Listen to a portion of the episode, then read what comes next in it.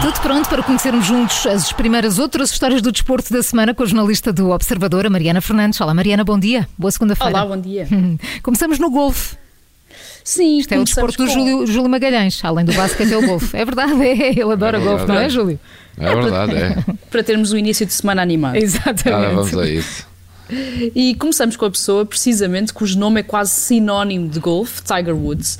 Em 2019, Tiger Woods teve um momento quase tirado de um filme de Hollywood quando ganhou o Masters de Augusta, conquistando um grande slam pela primeira vez desde 2008, e depois todos os escândalos que o afetaram pessoalmente, também das lesões que o deixaram quase incapacitado, fez várias cirurgias à coluna.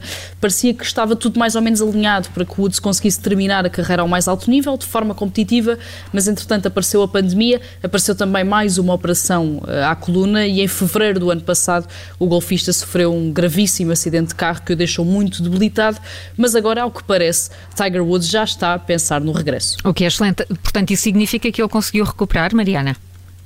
Ele ainda está a recuperar, ao que parece. O acidente teve consequências principalmente para as pernas de Tiger Woods. Ele teve de ser operado várias vezes às fraturas complexas que sofreu, ficou algum tempo no hospital, só depois é que pôde então ir para casa de cadeira de rodas. Teve de fazer várias reconstruções nos pés e na zona inferior das pernas e durante algumas semanas falou-se até do facto de ser um milagre se o golfista conseguisse sequer voltar a andar. Certo é que Woods já reaprendeu a andar. Na última vez que apareceu publicamente numa imagem que começou a circular nas redes sociais, já está em pé, de muletas e parece caminhar com pouca dificuldade. E uma parte crucial de toda esta recuperação, que leva menos de um ano, tem sido o facto de o filho de o golfista estar a trabalhar para também ele ser atleta profissional. Ora, também ele então quer ser golfista.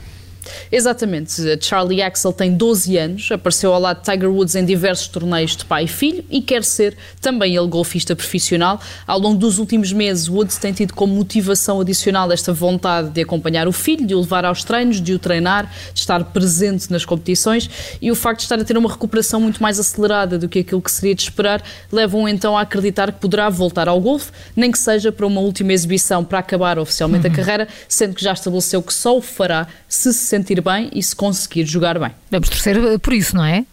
Sim, claro que sim. Acho que era, acabava Íamos por ser um, de ver, claro. um bonito final Sim, de carreira, não é? Pelo menos mais bonito do que apenas por uma Ficar mensagem nas assim, redes exatamente. E passamos para a Espanha e para o futebol. Deixamos o golfe.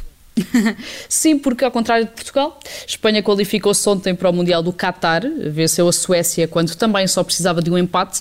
O único gol do jogo já nos últimos minutos foi apontado por Morata, que foi eh, de vilão a herói depois de ter sido um dos jogadores mais criticados pelos espanhóis no Euro 2020 e depois de marcar, já afastado da montanha de colegas de equipa que o abraçaram depois do golo, Morata revelou que tinha consigo uma estrela dourada, daquelas que costumam estar nas varinhas mágicas de brincar das crianças. Sim.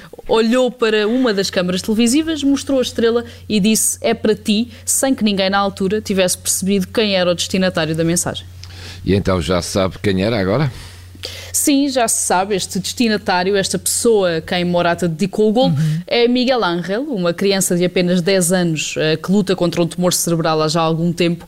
Miguel Ángel está inserido na Fundação eh, Pequeno Deseo, portanto, Pequeno Desejo em português, que concretiza sonhos às crianças com problemas oncológicos em Espanha e no passado sábado viu o seu sonho realizado ao visitar a concentração da seleção espanhola para conhecer dois dos seus ídolos, Morata e também o guarda-redes Unai Simón, e quando falou com Morata disse ao avançado que iria marcar contra a Suécia e o jogador garantiu que lhe dedicaria ao golo se conseguisse marcar.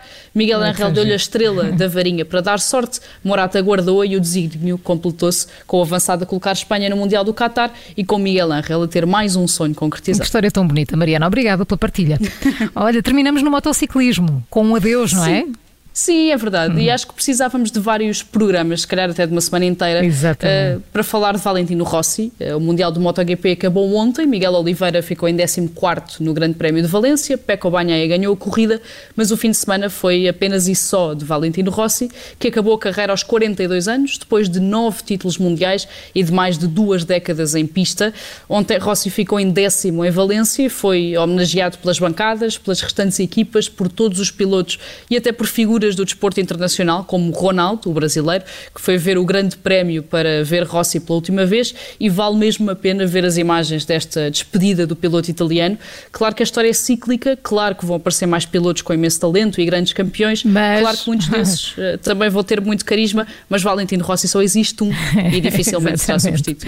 Mariana Fernandes, na lista do Observador, com as outras histórias do desporto. Amanhã há a nova edição. Obrigada, Mariana. Até amanhã. Até amanhã.